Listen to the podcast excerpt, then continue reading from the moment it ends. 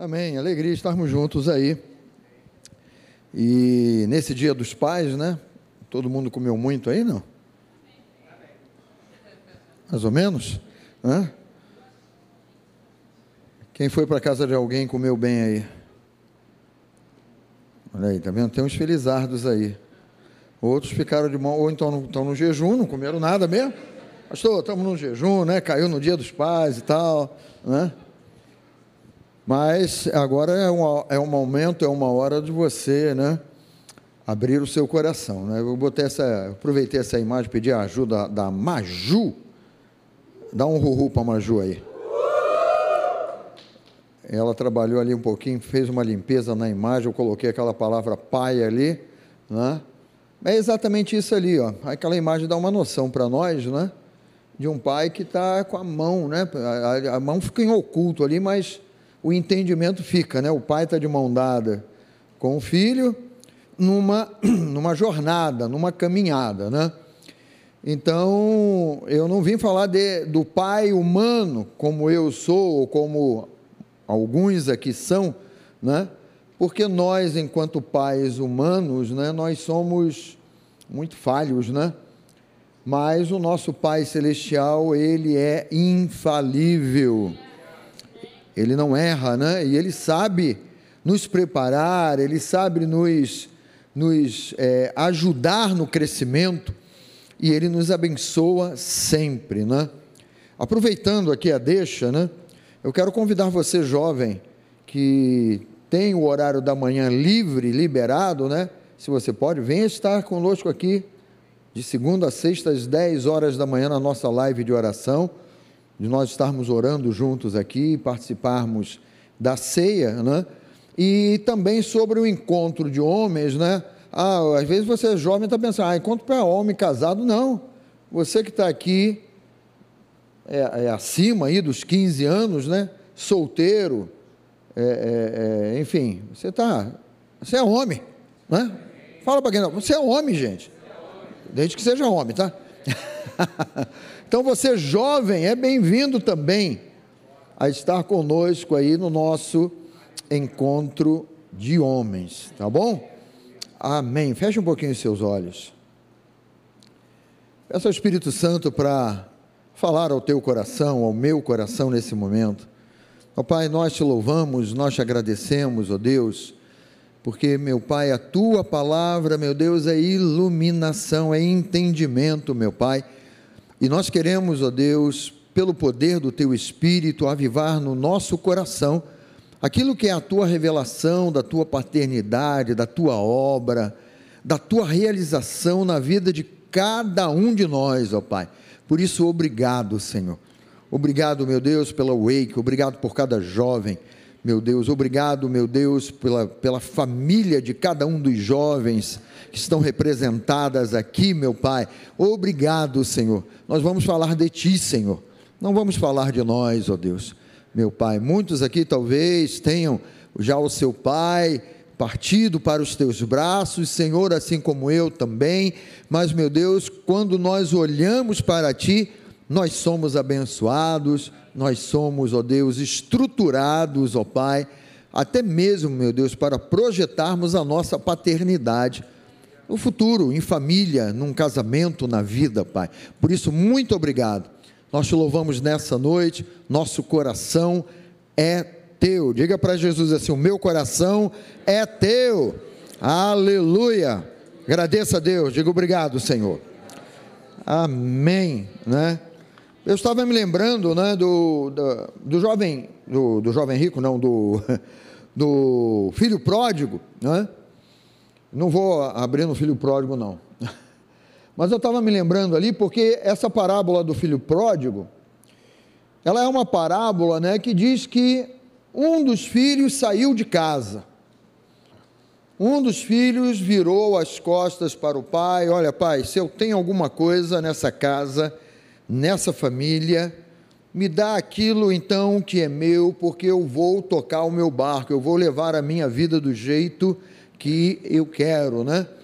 E o Espírito Santo me fez ali é, olhar para isso, né? E isso aconteceu também, né? Uma figura lá do Éden, quando Adão estava em contato com Deus, Adão estava em contato de relacionamento com Deus, né? Deus tendo, sendo ali o criador, né? Sendo o pai, o, aquele que gerou vida. E o, o Adão, ele ouviu uma mensagem do pai dele falando assim: "Olha, você tem liberdade, mas naquela árvore ali você não toca, não come daquele fruto, né? E o pai sempre dá recado, né? Para os filhos, o pai sempre dá uma dica para o filho, filhos e filhas, né? É, no sentido assim, olha, esse caminho que você está trilhando aí pode ser um caminho de, de prejuízo para você, pode ser um caminho de perda para você. Então se liga naquilo que eu estou falando, e o pai é, dá essa dica, e muitas vezes nós, não é? nós tomamos as nossas decisões, né? Nós ouvimos o nosso pai, nós ouvimos Deus e tal, e aí, de acordo com o nosso entendimento, a gente usa muito a nossa cabeça, a nossa própria vontade, aquilo que pensamos, aquilo que achamos, né? E tomamos a nossa própria decisão, né? E quando tomamos a nossa própria decisão, não não prestando atenção no recado do Pai, do Pai com letra maiúscula, do Pai maior, que é o nosso Deus, né? E aí nós vamos ver a palavra dizendo assim: olha, o teu coração é enganoso, cara. Teu coração, ele pode ser corrupto ou está sendo corrompido com uma ideia errada, com uma ideia de uma influência. Lá no Éden houve uma influência. Lá no Éden houve uma voz dizendo: olha, não é bem assim, não leve em consideração, não. Porque não é bem assim, isso que ele falou, olha, ele pegou pesado, não é isso que vai acontecer com você e tal, não é? E o, o, o, os, os primeiros filhos ali falaram assim: vamos tomar a decisão por nós mesmos, né? Olha, é, o, fruto é legal, então vamos lá, vamos comer, vamos tirar, vamos dele, vamos comer dele e tal, né? Não prestaram atenção naquilo que o pai já tinha dito, né? E o filho pródigo foi a mesma coisa. Ele falou: me dá aí o, o que me pertence e tal, eu vou tocar o meu barco, eu vou tocar a minha vida, eu vou levar a minha vida do modo como eu quero, né? Só que quando a gente leva a nossa vida do modo como nós queremos, não é? nunca será o melhor modo de nós levarmos a nossa vida. Porque nós temos um pai, diga, eu tenho um pai. Né? E esse pai é Deus. E Deus está revelado na palavra, na Bíblia. A Bíblia é Deus, o teu pai, falando contigo em todas as horas e em todos os momentos. Em cada segundo da tua vida, Deus, como Pai, Ele ministra ao nosso coração. E se eu ou você tomamos uma decisão por nossa conta e risco, né? E foi o que aconteceu com o filho pródigo, né? Ele foi, curtiu. Durante um bom tempo ele curtiu do jeito dele, da maneira dele, como ele achou, como ele pensou, não é? Experimentou de um mundo, um mundo que não traz resultado. Aliás, é um mundo, né? Um mundo muito muito feroz, porque é um mundo, enquanto você tem para dar, esse mundo, ó, tá batendo palma para você, tá, oh, tu é o cara, rapaz, aí, tu é fera, hein?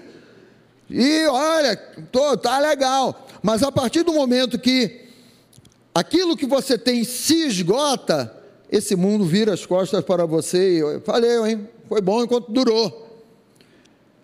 E aí você se sente sozinho, né? O filho pródigo também ele, ele ficou sozinho, ele ficou lá abandonado. Cadê todo mundo? Para onde foi? Ah, acabou tua grana, cara.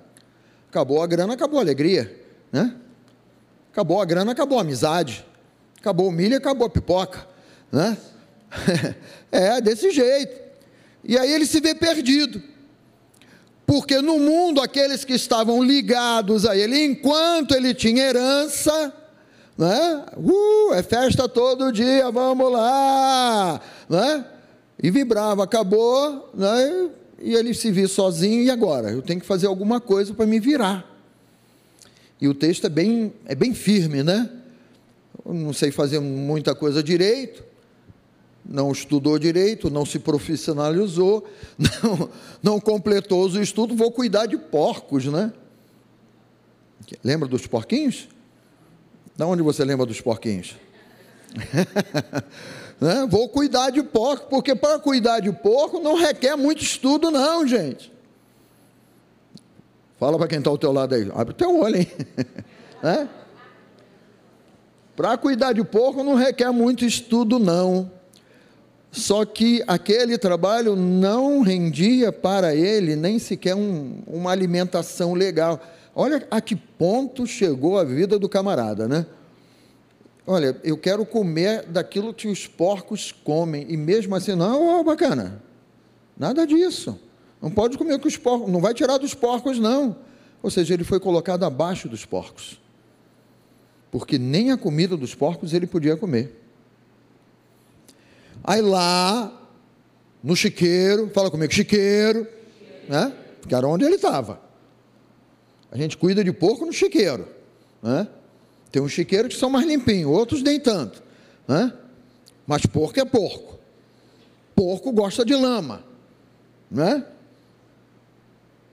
Tu sabe disso ou não? Tem uma lembrança aí vaga, né?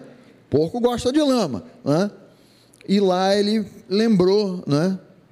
Poxa, estava lá na casa do meu pai, tinha tudo do bom e do melhor, era tratado como filho, tinha alimento, eu podia me alimentar, eu podia pegar, sei lá, se o pai tinha uma montaria lá, um cavalo, eu podia subir no cavalo do meu pai, dar uma rodada lá pela, pelas terras dele, era tratado como filho, né?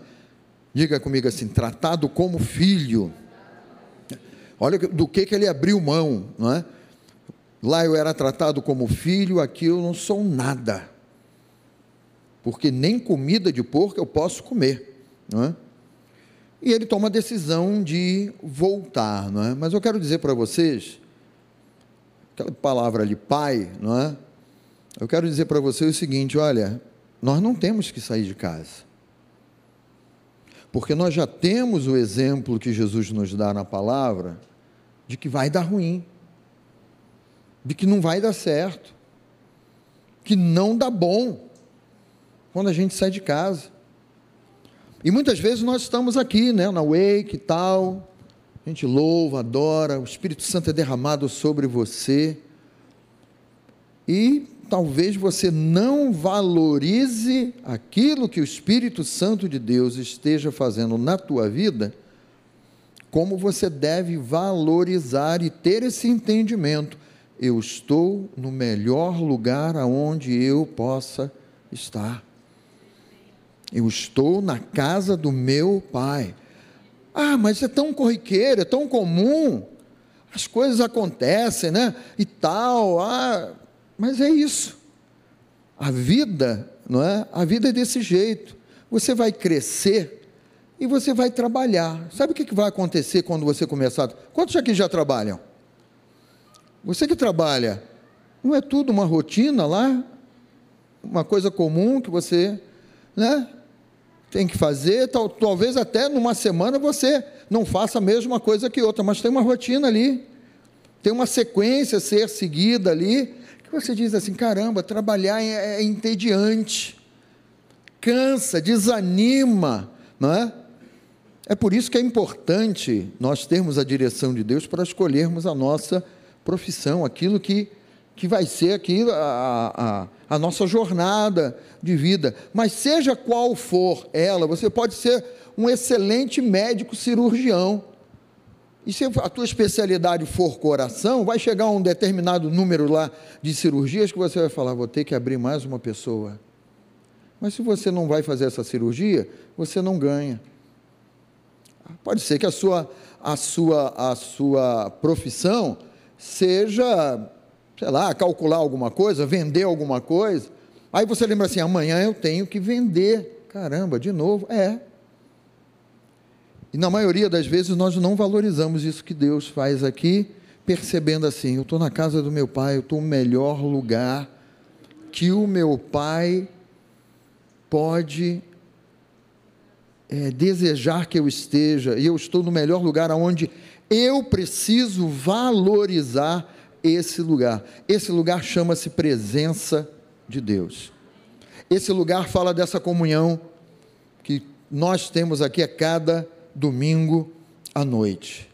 É esse lugar do encontro, é esse lugar de Deus, é esse lugar aonde você entra e o Espírito de Deus ele fala ao teu coração, ele ministra ao teu coração. Então não considere coisa comum aquilo que Deus faz na sua vida. Né? Eu vou colocar um texto aqui de 2 Coríntios, está dando para ler legal ali? 2 Coríntios 6,18 diz assim: olha, Deus ele falando ao nosso coração, tá? Serei vosso pai. Agora é hora de você dar um ruhu aí, ó. Né? Um ruhu para Deus aí, porque Deus está dizendo isso para nós aí, olha, eu vou ser o pai de vocês e vós sereis para mim filhos e filhas, diz o Senhor, mas é o Senhor humano ali? Não, né? Diz assim: olha, o Todo-Poderoso, Criador dos céus e da terra, ele falou individualmente para você: Eu vou ser o teu pai, você vai ser o meu filho, você vai ser a minha filha porque ele está dizendo especificamente para cada um de nós aqui que o desejo dele é ser o nosso pai. E pai tem aquela coisa de cuidar, de prover, de abençoar a nossa vida, né? E uma das coisas que Deus fez, em primeiro lugar, só vou falar de três pontinhos aí, tá? Para você acalmar o seu coração. Deus é Pai, gerando em nós uma nova natureza. Quando a gente pensa nisso, né, nós devemos pensar no seguinte: olha, Deus ele me ama de uma tal maneira que ele não, ele não se conformou em ver, por exemplo, o primeiro filho ou filha dele, né, agindo de modo errado, mas também não os lançou para fora e disse assim: Olha, eu não quero mais saber de vocês. Muito pelo contrário, né? Quando os primeiros filhos lá no Éden erraram, né, desobedeceram, ele pensou assim: olha, eu continuo sendo o pai deles, mas eu preciso gerar neles uma nova natureza. Diga comigo, nova natureza. Então é algo novo e é de Deus. É algo novo do amor de Deus e do cuidado de Deus para a nossa vida. Essa nova natureza que ele nos dá, não é? Nós éramos filhos das trevas. Ih, pastor, eu não, era, todos nós. A começar por mim aqui. Nós éramos filhos das trevas, e ele nos transforma em filhos da luz. A semelhança, muito semelhante ao que aconteceu com o filho, o filho pródigo, né? Porque o pai, quando vê, manda a primeira coisa: Ô meu filho, vai tirar esse cheiro de porco, né? Vai tomar um banho, vai trocar de roupa, né? Vamos colocar um anel no teu dedo, uma sandália aí nos teus pés, né? Ou seja, Deus ele faz coisa nova na tua vida, na minha vida, na vida de cada um de nós, ele gera coisa nova. É por isso que ele olha para nós como filhos, e não como rebeldes, e não como rejeitados, e não como desobedientes. Ele nos chama para estar, para estarmos com ele, para estarmos vivendo essa nova natureza, esse novo relacionamento com ele, né? Então, se nós éramos filhos e estávamos nas trevas, o nosso Pai ele continua nos chamando e nos amando. Ele continua desejando a cada um de nós, do jeito dele, do amor dele, do cuidado dele, mas sempre lembrando, né, que é, é, Deus ele, ele, gera algo novo. Ele, ele, ele não faz alguma coisa retocada em você. Ele não faz uma, uma reforma ele joga abaixo e constrói de novo. E é muito bom a gente ter esse entendimento, né? Porque enquanto você esperar que Deus esteja fazendo uma reforma em você, Ele está dizendo assim: olha, reforma não funciona. Porque se eu tiver que fazer uma reforma em você, eu vou gastar mais do que eu jogar tudo abaixo e reconstruir do zero. É novo. O desejo de Deus é fazer coisa nova na tua vida, começando por Ele. A obra é dele, o trabalho é dele, o material é dele. O que ele precisa de cada um de nós é a disponibilidade de nós abrirmos o coração para ele e dizermos: Senhor, olha, quebra tudo aqui e constrói do teu jeito, constrói da tua maneira, porque do meu jeito eu já vi que não deu certo. Então reconheça em primeiro lugar que do teu jeito, assim como do meu jeito, não dá certo. Não funciona. Não flui. É, é consertar de um lado, cair do outro. Aí você remenda o outro, daqui a pouco cai de um outro pedaço. Não. Tem que jogar tudo abaixo. Fala, jogar tudo abaixo. Mas somos nós quem temos que dar permissão a Deus para Ele fazer isso. Porque Ele não sai te quebrando. Ele não sai marretando você e moendo você, dizendo assim: ah, se você então não vai por bem, vai por mal. Deus não trabalha desse modo, dessa maneira. Deus ele trabalha com espontaneidade. Nós abrimos o nosso coração para Ele e nós dizemos: Senhor, pode começar a obra, Senhor. Pode fazer. Não quero mais viver do meu jeito, não quero mais que seja da minha maneira, mas eu quero que seja da tua maneira, do teu modo, né? Quando nós vemos aqui em Efésios, eu gosto de Efésios, pedindo permissão aqui à professora de Efésios, né? Que está entre nós aqui, da Atos. Mas venha comigo aqui em Efésios, capítulo 2, que fala dessa, dessa construção, que fala desse mover de Deus, né? dessa obra de Deus, eu coloquei aqui uma parte do versículo, né? Efésios capítulo 2, versículo 3. Mas quando você lê aqui é, o texto de Efésios, você vai ver que desde o primeiro versículo, ele está, ele está falando de algo novo. Ele está falando assim para nós: olha, vocês estão recebendo o novo que eu tenho. Vocês estão recebendo vida, uma nova natureza, uma vida como eu tenho. Eu estou lendo Efésios 2, 1, ainda não cheguei aí não, tá? Então não fica olhando para a tela e falando, pastor, está bebeu, bebeu hoje, pastor, está maluco. Não, não é isso não. Efésios 2:1, ele está dizendo: Eu estou dando a minha nova natureza a vocês, eu estou dando a minha vida a vocês. Aí ele diz assim: Olha, enquanto vocês estavam mortos nos vossos delitos e pecados, ou seja, enquanto vocês estavam lá no chiqueiro, e ninguém queria saber de vocês, nem a comida dos porcos vocês podiam comer. Mas lá ele já estava nos amando e dizendo para nós assim: Olha, eu tenho o melhor para vocês. Como é que a gente custa, né? A perceber isso. Como é que a gente custa a perceber assim, ah, Deus tem o melhor, ah, mas eu não sei e tal, Deus está falando ao meu coração, o Espírito Santo ministra ao meu coração, mas eu não sei, acho que eu não estou preparado, eu acho que ainda não é a hora, não é o momento, e Deus está falando, eu tenho o melhor para vocês. Aí ele vai dizer, né, dessa, dessa, estando nós mortos nos vossos delitos e pecados, né, Aí no 2 ele diz assim: ó, nos quais andastes outrora, segundo o curso desse mundo, segundo o príncipe da potestade do ar, né? o príncipe desse mundo aí, todos nós sabemos o modo como ele atua, né? do espírito que agora é, atua nos filhos da desobediência, ou seja, é o mesmo espírito que atua na herança lá de Adão e Eva, da desobediência. Aí sim vai entrar o versículo 3 aí que você tem na tela, que ele diz assim: ó, entre os quais também todos nós. Olha para quem está ao seu lado aí e diz assim: ó, tá aí o que você era. Teu passado te condena. Né? Entre os quais também todos nós, sem exceção,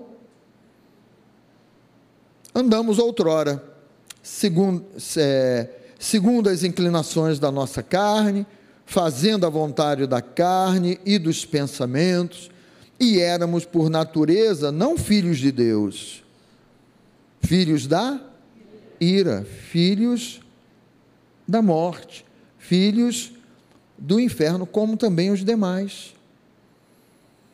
Ou seja, Deus ele, ele, ele abre um leque para nós, dizendo assim: olha, vocês, vocês estavam na lama e se achavam. Mas eu, como pai, já estava amando vocês, não concordando com a lama na qual vocês estavam. Sabe por quê, queridos? Que Deus não concordava com a lama? Porque Deus estava dizendo assim: vocês estão no lugar errado, eu tenho um lugar melhor para vocês. Se eu concordar com que vocês fiquem na lama, eu estou compactuando que vocês são zero à esquerda e vocês não merecem nada. Então não adianta nós pensarmos assim: ah, do meu jeito funciona. Não funciona, a gente vai continuar no chiqueiro. Ah, do meu modo vai dar certo. Não vai dar certo porque você vai chegar ao ponto de querer se alimentar da comida de porcos e não vão te dar a comida dos porcos. Porque Deus está dizendo para você, não é? Eu quero te tirar desse lugar de sofrimento, esse lugar que você pensa na tua cabeça que é o lugar legal, é o lugar bacana, é o lugar do momento, da hora mas não é porque você está na lama e não está vendo isso. O pior cego é aquele que não quer ver. É? E quando a gente pensa nisso, a gente pensa assim: olha, eu preciso que os olhos espirituais do meu coração estejam atentos àquilo que Deus está me mostrando, né? Então ele está dizendo aí para nós: olha, eu, eu era um filho da ira. Mas agora que os meus olhos espirituais abriram, conheci o Evangelho, conheci Jesus, Jesus ele já me tirou da lama, Jesus ele já me tirou da, da fedentina dos porcos, né? E agora ele está fazendo uma obra na minha vida, ele está fazendo uma obra legal na minha vida. O apóstolo Pedro, ele fala aqui em 1 Pedro 2, 10, né? Ele diz assim: Vós sim, né? que talvez você pudesse ler Efésios 2, né? E dizer assim: Entre os quais também todos nós andamos outrora. Aí ele está aí né, o pensamento, ah, eu não, nunca vivi essa realidade aí. Aí ele diz assim: ó, vai sim, que antes não eres povo, mas agora sois povo de Deus, ou seja, já saiu da lama você já saiu dessa lama, jacaré, né?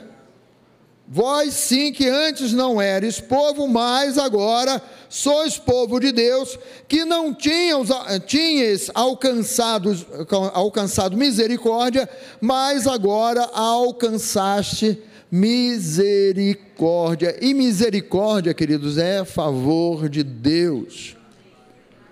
E é a favor que, na maioria das vezes, nós vamos reconhecer e dizer: Senhor, eu não mereço, mas eu creio e recebo o teu amor e a tua misericórdia.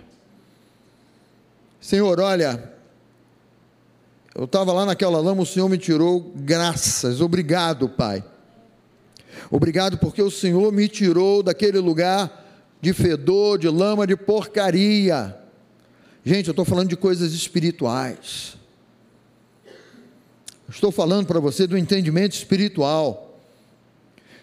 Cada um de nós precisamos reconhecer que isso aí é uma verdade espiritual. Vós, sim, que antes não, era, não eres povo, mas graças a Jesus, diga comigo assim: graças a Jesus, eu fui feito povo, filho, filhos e filhas de Deus, aleluia. Então, isso nos coloca num outro posicionamento. Isso nos coloca num lugar de libertação. Isso nos coloca num lugar, num lugar limpo. Para dessa base de, de um lugar limpo, nós termos uma visão à frente, uma visão ampla daquilo que é o propósito de Deus para a nossa vida e na nossa vida. O segundo ponto, eu quero ver com você hoje, né? Ele nos dá da sua própria natureza, restaurando em nós a sua imagem e semelhança. Imagem e semelhança é alguma coisa que foi perdida lá no Éden também. Porque enquanto o, o, os primeiros filhos, né, serviam a Deus, Deus vinha e tratava com eles, se relacionava com eles. Eles foram criados imagem e semelhança de Deus, e no momento em que desobedeceram e preferiram obedecer à voz de Satanás, do enganador, eles perdem, foi desfigurada a imagem e semelhança de Deus na vida deles. No exterior, aparentemente nada mudou, e aí é que a gente olha, né? Porque o exterior continua o mesmo, mas aqui dentro tem problema aqui dentro tem dificuldade aqui dentro. Quando nós estamos ligados a Deus, essa imagem e essa semelhança são restaurados. E quando isso é restaurado na tua vida, você muda de dentro para para fora, não é? Então a verdadeira mudança que acontece é exatamente essa. É uma mudança de dentro para fora. A verdadeira mudança que precisa acontecer é exatamente essa, de dentro para fora, não é de fora para dentro. Então ele nos dá da sua própria natureza, natureza eterna, natureza do próprio Deus em nós, né? restaurando em nós a sua imagem e a sua semelhança. Coisas que nós não vemos, mas aqui dentro diz exatamente qual é a nossa identidade diz exatamente quem é o nosso Pai, quem é aquele que está cuidando de você e que tem a tua vida nas mãos dele. Isso é que é precioso, você ter esse entendimento, saber quem é que está cuidando de você, saber quem é que está tratando de você, saber que você nunca está sozinho. O amém foi pouco, né? Bem pouco, aliás, né? Saber que você nunca está sozinho, né? Porque Ele sempre está com você. Imagem e semelhança de Deus restaurados, aleluia. Isso não é qualquer coisa, queridos. Ah, mas é tão comum, a gente ouve, ouve, ouve, ouve. Pois é. A gente ouve, ouve, ouve, ouve e temos que deixar isso ser realidade dentro de nós. Em Cristo eu fui feito, refeito, imagem e semelhança de Deus. É o que você é aí dentro de você, na tua identidade. Não é nada diferente disso. Não pode ter um, um, um entendimento fora disso. Porque se você é imagem e semelhança de Deus, né, você vai viver isso aqui, ó. O mesmo Espírito de Deus está morando dentro de todo que nele crê está restaurado dentro de você. Então, esse aspecto é o aspecto assim, caramba, né? Eu já não estou mais no mundo, mas eu estou dando os primeiros passos com o meu Deus. Enquanto nós estamos dando os primeiros passos com o nosso Deus, né? O mundo continua lá com os atrativos, com o chamado dele, com as ideias dele, mas você tem que lembrar da tua identidade, de quem você é. Você em Cristo recebeu uma nova natureza. Diga comigo, nova natureza. Imagem e semelhança de Deus. Isso aí está dentro de você. É uma característica espiritual. E na hora em que você recorre a isso, Pode vir o mundo lá com uma nuvem de ideias e de chamados e de coisas lá, é você quem tem que lembrar dentro de você: eu sou uma nova natureza, eu sou imagem e semelhança de Deus. E aí o poder das trevas e o poder do mundo, ele vai sendo quebrado, ele vai sendo dissolvido. Sabe, é que nem você, quando entrega a tua vida nas mãos de Jesus, aqueles antigos colegas e amigos seus, né, que te chamavam lá para as festas, para as coisas ali, eu não vou nem mais chamar o fulano. Ah, porque agora ele está indo numa tal de uma igreja lá e tal, está lendo uma tal de Bíblia lá, não é? Eles próprios percebem assim, ele tem uma nova natureza, tem um, ele, ele tem uma cabeça diferente agora, não é? E, e eles próprios vão, sabe, se afastando de você de um modo natural. Não é você que tem que se afastar deles, não. Deixa eu te chamar a atenção disso aí. Sabe por quê? Que você é de Deus. E, e, e, a luz, ela quebra as trevas, não são as trevas que quebram a luz. É um outro aspecto que você tem que perceber da sua nova natureza, né? Você foi feito um filho da luz. Diga, eu sou um filho da luz. Né? Filho da luz, aonde anda, ilumina. Fala para quem está ao teu lado aí, ilumina. ilumina. E você ilumina com a presença de Deus. Você ilumina, queridos, olha, se você lembrar o teu tempo, o tempo que você estava nas trevas, e todos nós estávamos, como nós lemos aí, não é? nós estávamos mergulhados nas trevas, até mesmo ríamos daqueles que estavam andando na luz. Mas até o dia né, que essa luz brilhou e alguém foi se aproximando, e alguém prega, e alguém convida, e alguém te chama, e você ouve a palavra de Deus, aí as trevas que estavam em nós são dissipadas. E aí a gente passa a andar como filhos da luz, uma nova natureza, imagem e semelhança de Deus. Né? Olha, olha, olha a importância disso aí, não é?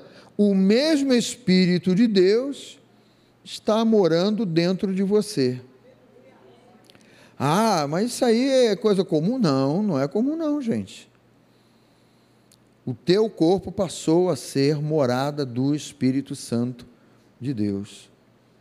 O teu espírito passou a ser um só espírito com o Espírito Santo de Deus. Isso é um fator gerador dentro de você de uma nova mentalidade, dessa nova identidade, de novas atitudes, de novos comportamentos, de uma nova atitude com relação a todos os aspectos aí da vida, do mundo, das coisas que, que nós vivemos, né? O Espírito de Deus, o Espírito é Deus morando em nós, ou seja, Deus está morando aí dentro de você. Sabe o que, que interfere nessa coisa toda aí? É quando você se esquece disso. Que o Espírito está morando dentro de você. Você, meu Pai, Criador de, de todas as coisas, está morando aqui dentro de mim. Né? Porque às vezes né, você pensa errado, age errado, responde errado, toma uma atitude errada. Aí você diz assim, pô, nem parece que o Espírito de Deus está morando dentro de mim, mas ele está morando aí dentro de você. Ele está aí dentro de você. E se ele está dentro de você, com certeza ele fala contigo.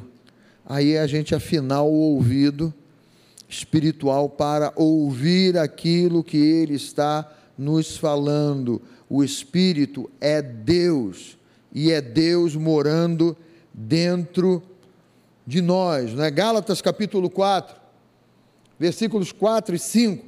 Vindo, porém, a plenitude do tempo, Deus enviou o seu filho, nascido de mulher, nascido sobre a lei, para resgatar os que estavam debaixo da lei, a fim de que recebêssemos a adoção do quê?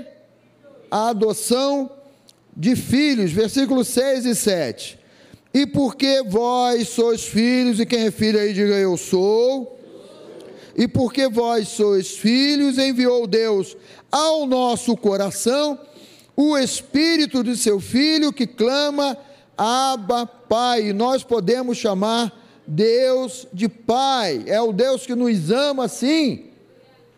É o Deus que nos recebe lá direto do chiqueiro e manda dar um banho na gente, nos amando nos livrando de toda a imundícia e de todo o mau cheiro. Esse é o nosso Deus. Ei, oh, esse é o nosso Deus, você sabia disso? É, esse é o nosso Deus. O Deus que nos ama. O Deus que nos trata bem. De sorte que já não és escravo, porém filho, e sendo filho, também herdeiro, herdeiro de todas as promessas de Deus. Herdeiro de tudo aquilo que Deus tem do melhor para a nossa vida. Você percebe que não é só uma questão de mudança, de uma nova natureza, mas ele, o Deus dizendo assim: olha, o que eu tenho de melhor, eu te dou esse melhor. Para que você viva do melhor modo, do melhor jeito e da melhor maneira. Para que você desfrute do melhor. Filhos e herdeiros. Talvez Deus pudesse dizer assim: olha, já que vocês pisaram na bola lá no Éden, tá? Tá bom, vocês vão ser meus filhos, mas olha, vocês não têm direito à herança, não, hein? Não fique esperando receber alguma coisa, porque vocês não vão receber herança. Mas ele não, ele zera a conta, ele zera o prejuízo e diz assim: olha, vocês são filhos e vocês têm direito à herança. Ah, mas eu gastei a herança lá no mundão. Você é filho e você tem direito à herança. Ah, mas eu, olha, fiz coisas que me envergonho, mas eu estou declarando que eu te recebo como filho e te restauro a posição de filho, e você tem herança. E você tem herança. Ou seja, não é filho só da boca para fora, mas você tem herança. Herança de Deus para a tua vida para que você viva plenamente, plenamente aqui nesse mundo, nessa terra, essa realidade, né? Porém, filhos e sendo filho, também herdeiro por Deus. Né? E o terceiro ponto de hoje, a natureza do nosso Pai é reconciliadora. Diga aleluia. Então, o nosso Deus, que nos chamou, que trata, que limpa, que lava. Sempre somos lavados pela palavra de Deus. A palavra de Deus, quando nós permitirmos, e é bom nós permitirmos, né? A palavra de Deus é uma água que vai nos lavando, vai ajustando o nosso entendimento, o nosso procedimento, as nossas atitudes então a palavra de Deus sempre é uma água para nos lavar. Sempre precisamos dessa aguinha, queridos. Nos lavando, nos, la nos redimindo ali, nos ajustando, nos apontando a direção. Esse Deus, ele é reconciliador. Ele quer viver conosco. Ele quer andar com cada um de nós aqui. Ele quer que vivamos debaixo desse, desse cuidado, dessa atenção que ele dá para nós, não é? 2 Coríntios 5,18 diz assim: ora, ora, tudo provém de Deus, que nos reconciliou consigo mesmo, por meio de Cristo, e nos deu o ministério da reconciliação. Nós não somente fomos reconciliados, mas ele vira para cada um de nós né, e diz assim: olha, sejam reconciliadores também. Sejam reconciliadores. Assim como eu reconciliei vocês comigo, vão e busquem outros que vão se reconciliar comigo através de vocês. Ou seja, né, cai naquela, naquela velha frase de entendimento você foi reconciliado porque Deus olhou para você para que você alcance outros e reconcilie outros por meio desse amor dele, por meio dele, dele ser esse pai cuidadoso, amoroso, que trata, que cuida de cada um de nós. Colossenses Diz assim, olha, Colossenses 1:20, e que havendo feito a paz pelo sangue da sua cruz, por meio dele reconciliasse consigo mesmo todas as coisas, quer sobre a terra, quer nos céus. E esse texto aqui, queridos, ele ele é muito especial, né? Vamos aqui em Colossenses rapidinho. Pega a sua Bíblia aí. Se você observar esse texto aqui, Colossenses 1, 20, né? Se a gente ler um pouquinho antes, o 19, diz assim: olha, porque aprove a Deus que nele, Jesus, esse nele aqui é Jesus, tá? Que nele, Jesus, residisse toda a plenitude. Plenitude fala de algo que está pleno, está cheio. A plenitude da revelação, a plenitude do Espírito em Jesus, não é?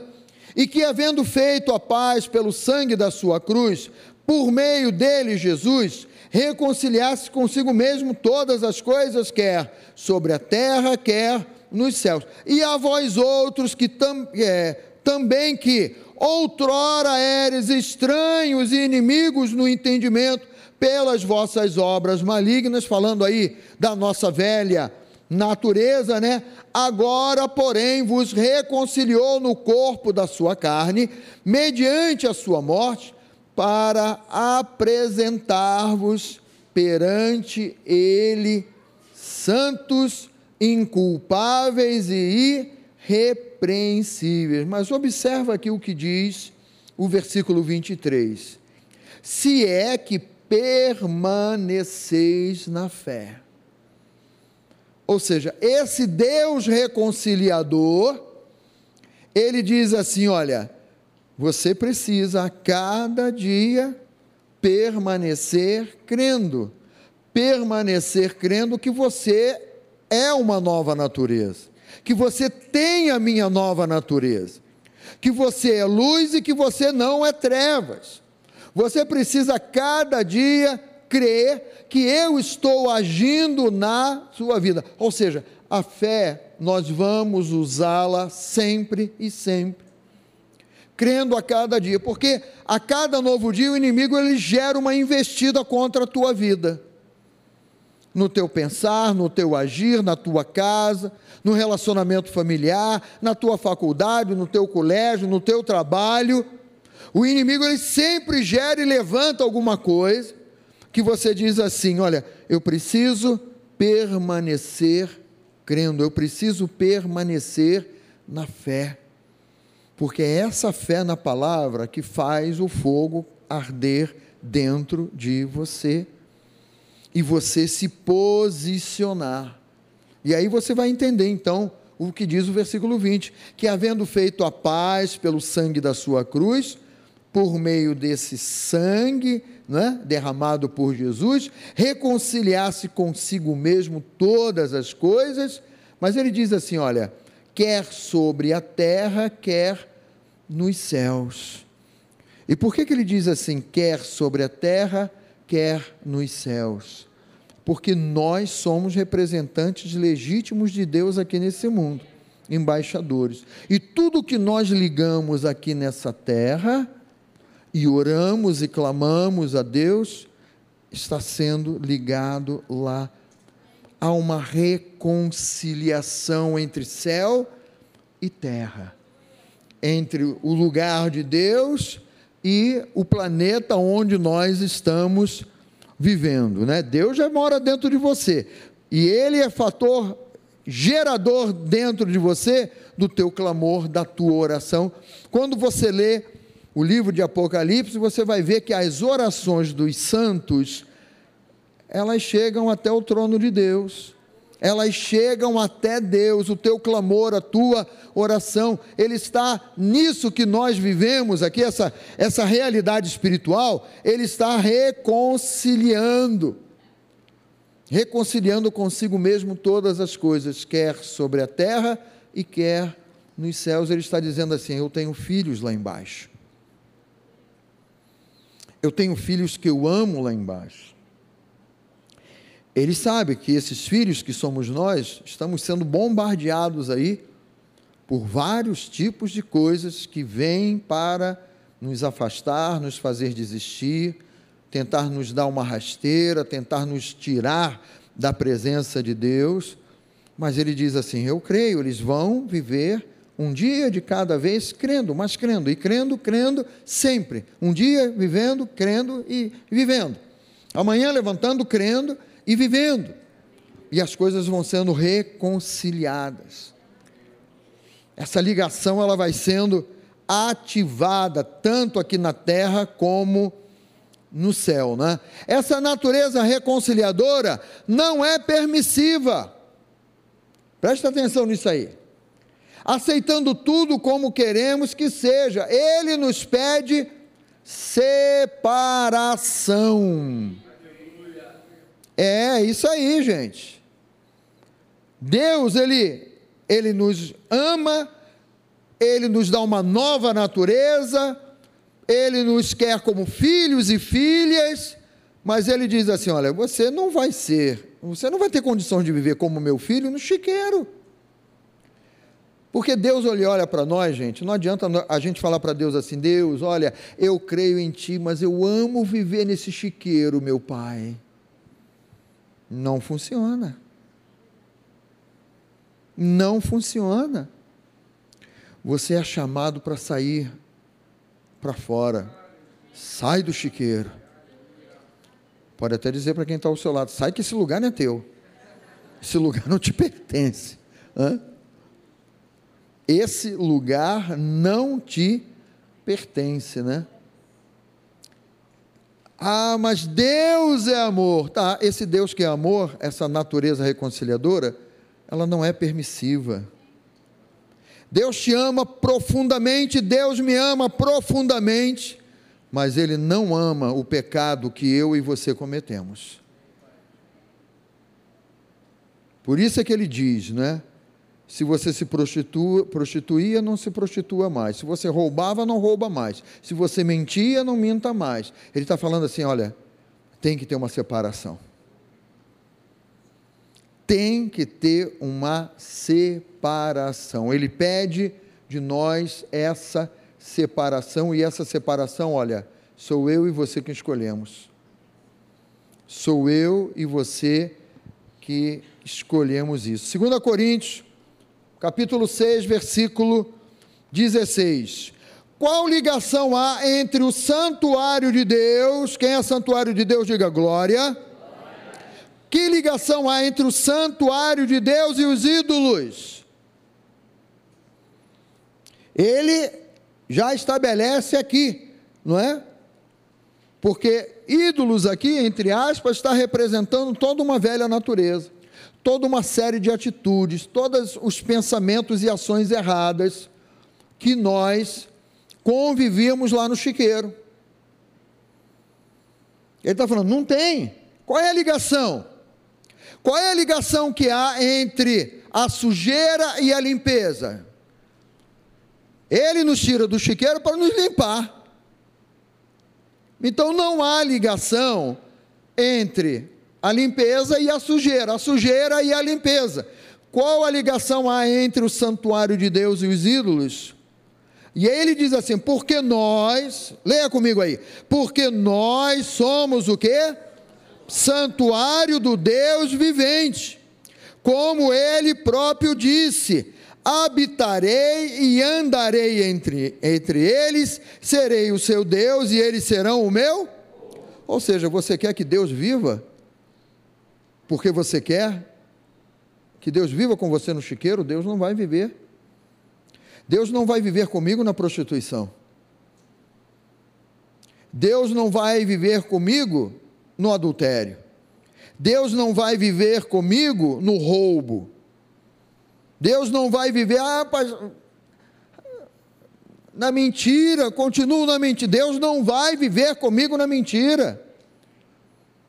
Ele está dizendo assim: olha, Sai. Sai. Vem. Crê. Crê que você é santuário de Deus. Crê que eu sou o teu pai, estou te chamando para um lugar melhor. Estou te chamando para um lugar que você vai dizer: caramba, Prefiro mil vezes viver com Deus do que viver em velhas práticas, em velhos hábitos, em velhas atitudes. Como ele próprio disse: habitarei e andarei entre eles. Serei o seu Deus e eles serão o meu povo. Versículo 17 e 18. Por isso, retirai-vos do meio deles. E aí entra esse aspecto, queridos, que nós tomamos essa atitude de fé. Por isso que eu disse para você: olha, você não tem que fugir das suas antigas amizades. Eu nunca fugi das minhas antigas amizades, do tempo que eu era do mundão, depois de me converti.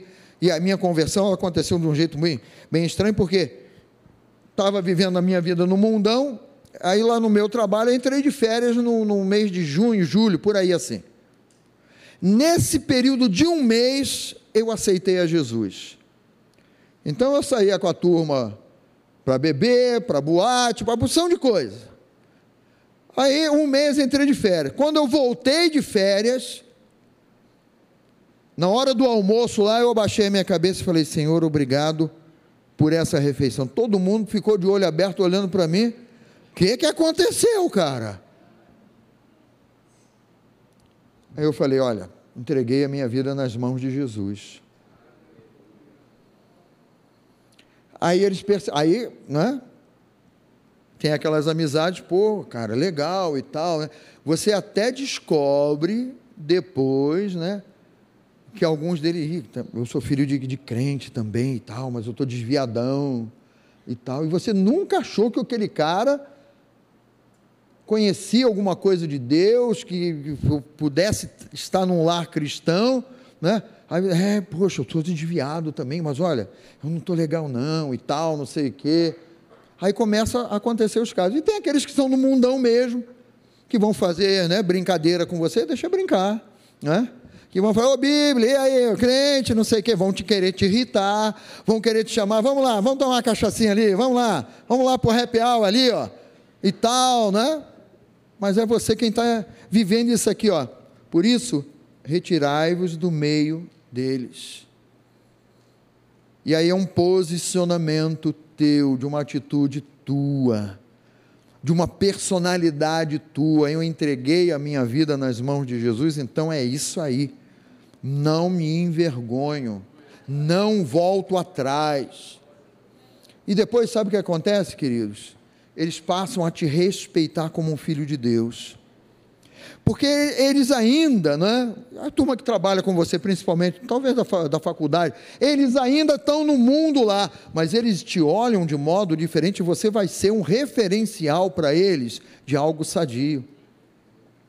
Eles vão te pedir oração. Eles vão falar para você assim: olha, quando tu estiver lá na tua igreja, não entendem nada ainda, né? Quando tu estiver lá na tua igreja, ó, Pô, ora pela vida do meu pai, da minha mãe aí, pô, o negócio está estranho lá em casa e tal, não é? Eles não sabem, por exemplo, né, que ali naquele exato momento, ali ou num momento mais reservado, vamos lá, vamos orar. Pô, mas aqui mesmo? É, aqui mesmo. Queridos, isso, isso coloca a tua vida em outro, em outro estágio. Porque você percebe, percebe, não, eu sou luz no meio das trevas mesmo. E você percebe, eu sou o embaixador de Jesus nesse mundo. E aí até o teu chefe, né, que também é da pá virada, né? Aí quando alguém, oh, oh, oh, chama lá o, chama lá o fulano, vem cá, chama lá a Beltrana lá, né? Diga aí o teu nome. É, chama lá a Patrícia, chama lá o, chama lá o João, chama o, o José lá. Vem cá, vamos orar aqui. Olha, hoje é aniversário do fulano e tal, faz uma oração aí. Isso aconteceu comigo. Num ambiente que todo mundo era da pá virada lá, mas o fulano, fulano vamos, não, entre aspas, assim, vamos lembrar que Deus existe, né? Mas qual é o referencial que eles vão ter? Você. Exatamente você. Porque eles vão recorrer a você. Sabe, porque eles são carentes, como nós éramos carentes, queridos. Nós éramos carentes de Deus, é por isso que Deus veio ao nosso encontro estendeu a mão e falou: Vamos sair desse chiqueiro, sai dessa lama, jacaré, venha. Né? E aí Deus nos lava, porque Ele diz assim: Olha, você vai ter entrada no mundo. Aquela turma que convive com você, eles vão perceber a diferença, vão chacoalhar você sim, mas tu permanece firme ali, né? permanece na fé, crendo, porque eles vão passar a te respeitar eles vão passar a olhar para você de modo diferente. E você vai ser usado por Deus. Mudou a figura, mudou a chave, mudou o canal aí. Antes você era da turma do oba-oba, é, vamos lá e tal, né? Agora, caramba, o cara mudou, ela mudou. Né? Não importa aí como era esse passado, não. Mas esse, esse, esse, essa esse versículo aqui, os versículos 17 e 18, né? Deus ele dá esse recado: retirai-vos do meio deles, separai-vos, diz o Senhor, não toqueis em coisas impuras, eu vos receberei, serei vosso pai, ele é o nosso pai, e vós sereis para mim filhos e filhas, diz o Senhor Todo-Poderoso. Quando ele está dizendo não toqueis em coisas impuras, ele está dizendo assim: não volte às velhas práticas não volte a fazer aquilo que você fazia, por vergonha, por medo. Ah, o que, é que vão dizer de mim? Eu não quero nem saber o que vão dizer de mim. Eu sei que agora eu tenho uma postura. Jesus, o Espírito Santo, me dá essa postura.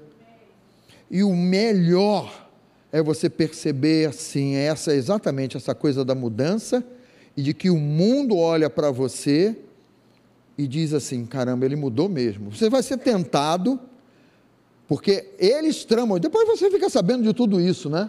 Eles tramam assim: vamos ver se ele é crente mesmo, vamos ver se ela, se ela é, é cristã mesmo, né? A gente vai começar a chamar e tal, não sei o quê. Eles vão olhar para você, você vai ser foco de olhares que você nem sequer imagina. Vão tentar te irritar para ver se você explode vão tentar te oferecer lá um. Né? Se você estava no, no, meio das drogas lá, vão tentar te oferecer para ver se você fuma ou cheira de novo lá, ou a bebida, seja, seja o que for lá, eles vão te assediar, mas o teu posicionamento em Cristo vai mostrar para eles assim: cara, eu entreguei a minha vida nas mãos de Jesus. E, eu, e você ainda tem a ousadia de dizer assim: Eu estou nesse lugar para ser uma bênção na vida de vocês. Sabe, é, é um posicionamento de fé que você compreende assim: Eu tenho um pai, esse pai me deu a mão, me limpou todas as minhas melequices todas que eu já fiz, e ele está me conduzindo, olha lá. Figura lá, né? Mais mas atrás do pai que deu a mão ao filho e está e tá numa jornada. Você nunca está sozinho, né? E uma última passagem para nós terminarmos hoje aqui, né? Efésios 5:1 diz assim: "Sede, pois, imitadores de Deus, como o quê? Filhos amados. Se é para imitar alguém, vamos imitar a Deus. No proceder, nas ações. Sabe, Jesus em nenhum momento, o pessoal até criticava Jesus, né? Porque muitas vezes ele ia almoçar com publicanos e pecadores, ele ia na casa de publicanos e pecadores. Aí o pessoal diz: ah, poxa, mas ele não é profeta? Mas, mas ele não, não. Como é que pode? Olha lá, será que ele não sabe aonde ele está? Jesus sabia exatamente onde ele estava porque ele veio exatamente para isso. E nós também, queridos. Nós viemos para resgatar a turma que ainda está lá no chiqueiro. A gente já sentiu o cheiro. A gente já, caraca, fede muito aí, né? Mas agora, como Deus nos amou e enviou alguém para nos tirar, pregar o Evangelho para nós, nós vamos lá e vamos tirar muita gente do chiqueiro. No nome de Jesus. Diga para o Senhor, levante uma das suas mãos assim, diga Senhor, eu quero ser um resgatador.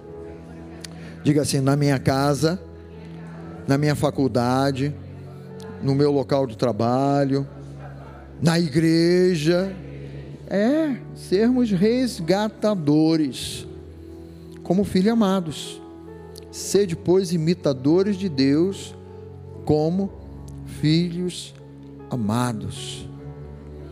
E aí, você aprende a ser pai também. Porque você vai cuidar de outros. Você vai dar a mão e levar outros. Porque você não está levando para você, você está levando para Deus. E Deus vai te usar. E Deus vai te usar porque você é uma nova criatura, uma nova natureza. No nome de Jesus. Vamos ficar de pé, gente? Fica de pé aí.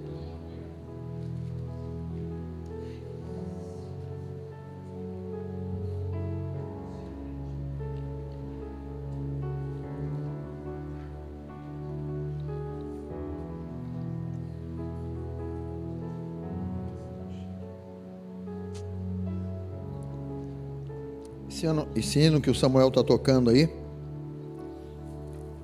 ele diz: Tens meu coração para sempre, eu sou teu. Que tal dizermos isso para o Senhor nessa noite? Para o nosso Deus, para o nosso Pai nessa noite. Não é? Vamos lá? Consegue aí? Só sobrou você, Aninha, no vocal? Demandada geral. Deixaram os microfones. ah, subiu mais um, olha aí. Amém, aleluia. Vamos lá, vocês puxam aí. Hum, procura a letra aí, que tem a letra aí.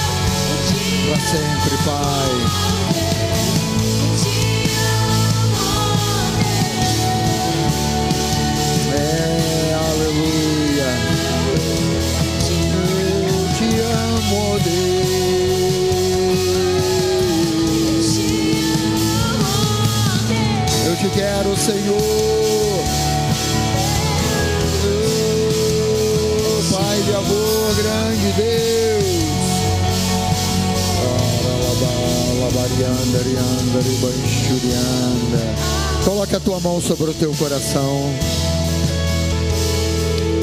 Coloca as tuas duas mãos sobre o teu coração. E diga para ele o quanto você o ama. E diga assim: O meu coração é teu, Senhor. Trabalha no meu coração, Pai. Me ajuda na minha juventude porque, meu Deus, eu quero viver para a tua honra e para a tua glória. Não quero viver mais do meu jeito, da minha maneira, Pai. Um pé lá, outro aqui. Não quero viver em cima do muro, Pai. Eu sou teu. Diga isso para Ele. Eu sou teu. E creio que tu habitas em mim, Senhor que tu és meu, tu és o meu Pai, tu és o meu Deus, tu és o meu Senhor. Eu te recebo como meu Pai, meu Pai de amor, o Pai que me ama, o Pai que me restaura. Talvez a ideia do Pai humano te faça olhar para Deus de um modo falho. Não, Deus é perfeito, é o Pai perfeito. É Ele quem nos chama de filhos e filhas. Meu coração é teu, Pai. Fortalece-me aqui no meu homem interior, Senhor. Espírito Santo, revela a palavra aqui no meu homem interior, no meu coração. Que a minha mente seja renovada no entendimento Pai, eu sei que o Senhor não compactua com o pecado. E por isso eu quero me separar, ó Deus, do pecado, da morte, da miséria. Quero me separar, ó Deus, da mentira, da prostituição, Pai, de tudo aquilo que não provém de Ti, Senhor. Quero pensar, ó Deus, em acordo com a palavra. Eu sou uma nova criatura em Cristo Jesus sou teu filho amado. E você, menina ou mulher, pode dizer: Eu sou tua filha amada. Aleluia, Pai. Nós queremos viver nesse status de filhos e filhas, Pai. Restaurados, abençoados por Ti, meu Pai. Vivendo plenamente, meu Deus, esse ser nova criatura, uma nova natureza, um novo entendimento, meu Pai eu não quero mais pensar no mundo, meu Pai, com a mente do mundo, a mentalidade do mundo, meu Pai. Eu quero pensar em Ti, eu quero pensar em como ser melhor para Ti, como viver melhor para Ti. Eu quero pensar, ó Pai, porque eu quero Te honrar mais e mais, Senhor, com as minhas palavras, com as minhas atitudes, com o meu viver, Santo Espírito. Ajuda cada um de nós aqui, Santo Espírito, porque esse é o nosso desejo. Queremos ser melhores para o Pai de amor, para o Pai que nos ama. Queremos ser instrumento vivo nas tuas mãos, Senhor. Usados por ti, usados por ti, meu Pai, de maneira plena de uma maneira maravilhosa, Pai. É o nosso desejo, Pai. É a nossa oração, Senhor. É o nosso coração. Diga mais uma vez: a vida me deu, meus olhos abriu, meu Pai, Pai de amor, Pai querido. Tu és o meu Deus, aleluia. A vida.